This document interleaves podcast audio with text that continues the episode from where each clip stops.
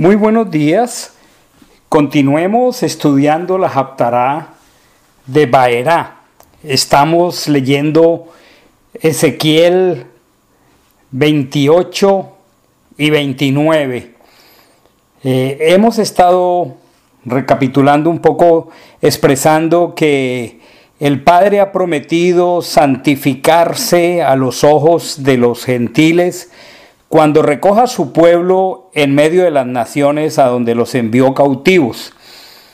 Sin embargo, al leer Ezequiel 29 del 1 al 3, notemos que hay un enfoque nuevo en la profecía. Dice, en el año décimo, en el mes décimo, a los doce días del mes vino a mí palabra de Achén, diciendo, Hijo de hombre, pon tu rostro contra Faraón, rey de Egipto, y profetiza contra él y contra todo Egipto, y di, así dice Adonai, he aquí yo estoy contra ti, Faraón, monstruo acuático recostado entre sus cauces, que dice, mío es el Nilo, pues lo hice para mí. ¿Por qué este cambio tan repentino de enfoque?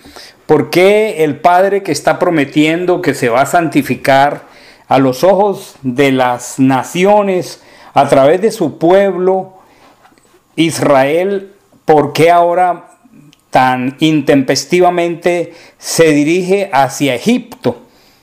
Eh, ¿Qué está ocurriendo en este contexto? Eh, para poderlo entender, tenemos que revisar una profecía paralela que es Jeremías 39.1. Dice, en el año noveno de Sedequías, rey de Judá, en el mes décimo, Nabucodonosor, rey de Babilonia, llegó con todo su ejército contra Jerusalén y la sitió. Es interesante que Nabucodonosor sitió por un año a Jerusalén en el año noveno del rey Sedequías.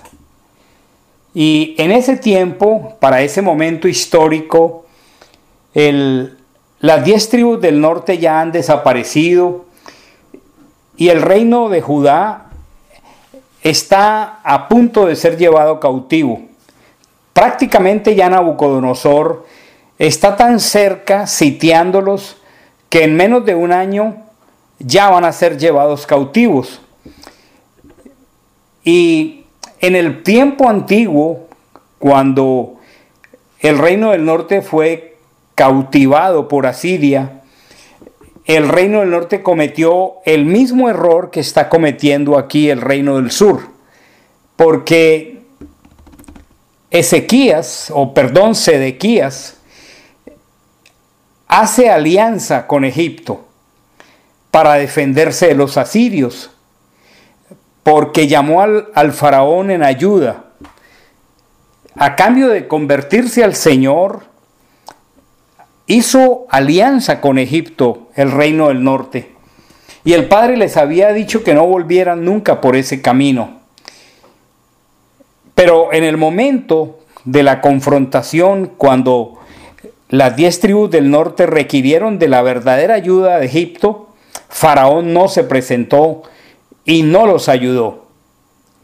Entonces, en otro pasaje que es segunda de Crónica 36, 11 al 16, la escritura consigna lo siguiente. Sedequías era de 21 años cuando comenzó a reinar y reinó 11 años en Jerusalén este ya es el reino del sur, Judá. Y dice, hizo lo malo ante los ojos de Achén su Elohim. No se humilló ante Jeremías, el profeta que le hablaba de parte del Señor. También se rebeló contra Nabucodonosor, que le había hecho jurar por Elohim, y endureció su cerviz y obstinó su corazón para no volverse al Señor, el Elohim de Israel.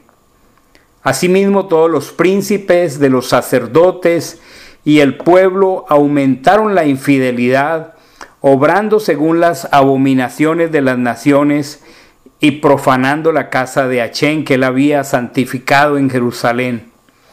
Y Achén, el Elohim de sus padres, les enviaba palabras a través de sus mensajeros, continuamente les enviaba palabra porque él se compadecía de su pueblo y de su morada.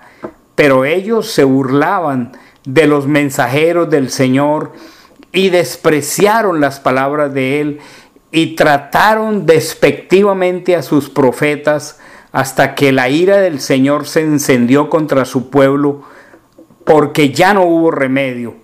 Esto es segunda de Crónicas 36 del 11 al 16 y vemos cómo tristemente el reino del sur está en un momento de decadencia cercano al juicio para ser llevado a Babilonia. Pero qué hermosa es la bondad de Dios, porque aun cuando el corazón de su rey está endurecido y no se vuelve al Señor, y también los príncipes, los sacerdotes y el pueblo completo aumentaba la infidelidad y obraban según las abominaciones de las naciones.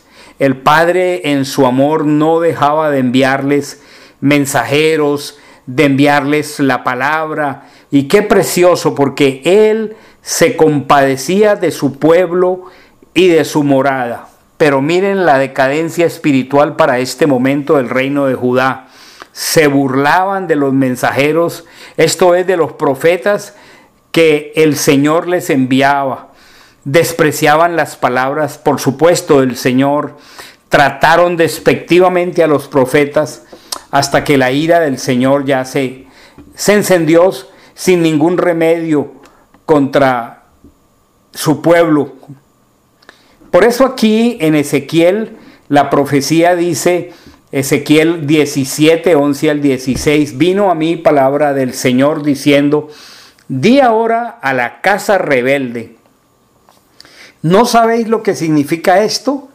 Diles, el rey de Babilonia vino a Jerusalén y apresando a su rey y a sus príncipes, los llevó consigo a Babilonia tomando a uno del linaje real, hizo con él un pacto y lo juramentó y se lo llevó a los poderosos de la tierra a fin de que el reino fuera abatido, para que él no se ensoberbeciera y observara fielmente el pacto. Pero se rebeló contra él y envió mensajeros a Egipto pidiendo caballos y mucha gente. Y la pregunta de la palabra es, ¿lo logrará? Se salvará quien ha hecho tales cosas. Dice la escritura, el que violó el pacto escapará. Vivo yo, dice el Señor, que en el territorio del rey que lo hizo rey, cuyo juramento menospreció y cuyo pacto rompió, en medio de Babilonia morirá.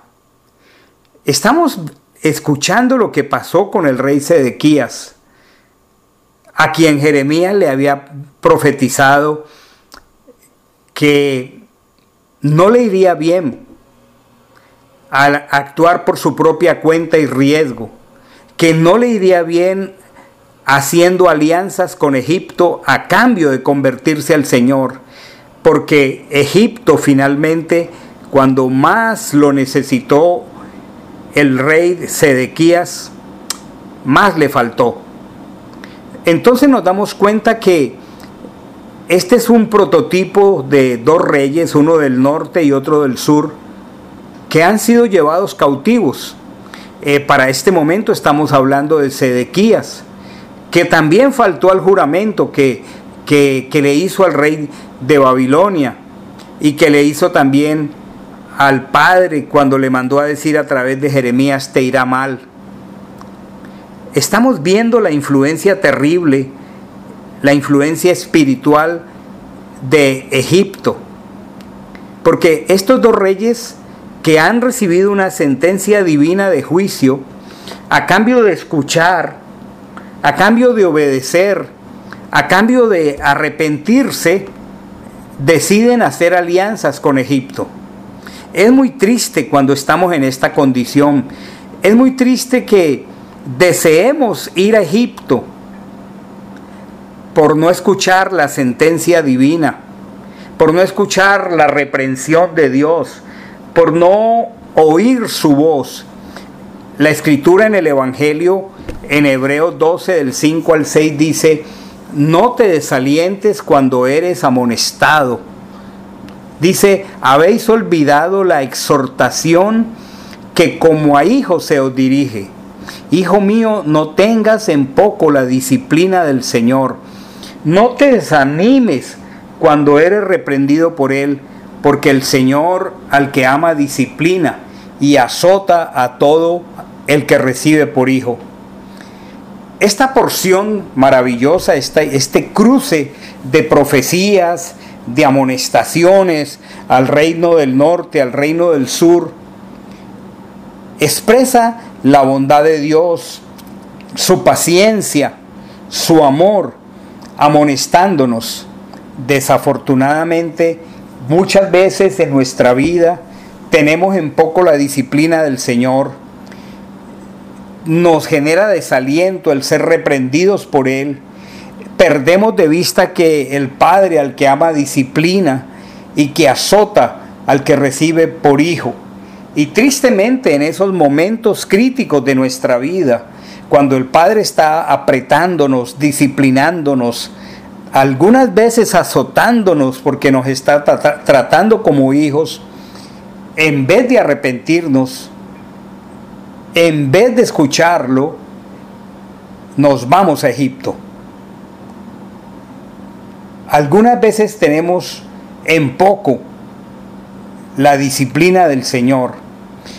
Algunas veces perdemos de vista que Él no reprende ni castiga al que no tiene por hijo.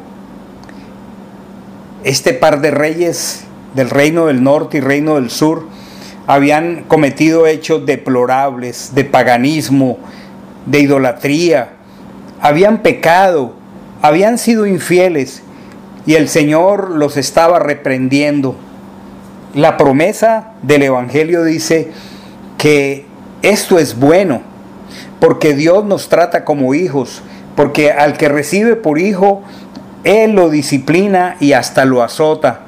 Más triste es que siendo hijos, Él no nos reprenda, Él no nos tenga como tales. Pero en este caso, este par de reyes, en lugar de escuchar la amonestación de Dios, se fueron a Egipto, hicieron alianzas con Egipto, se refugiaron en Egipto. Pensaron que Egipto era un blindaje, pensaron que escaparía del juicio en este caso de los asirios o de Babilonia, pero en el momento crucial Egipto los abandonó. Es un llamado, hermanos, a entender que el Padre se santifica a través de nosotros ante las naciones.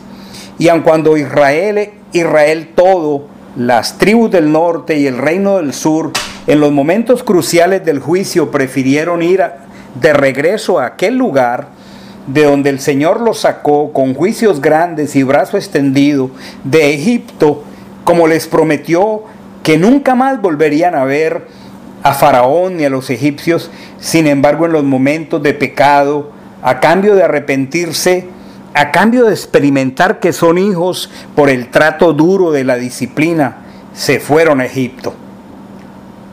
Es una figura patética de nuestra naturaleza humana, de nuestra naturaleza caída, aun cuando el Padre nos eligió por gracia, nos llamó sin merecerlo, nos ha entregado sus acciones a favor de nosotros, Muchas veces nuestra vieja naturaleza no entiende los momentos en que somos disciplinados y en lugar de arrepentirnos, regresamos al lugar de donde Dios nos sacó con el propósito de que nunca volviéramos.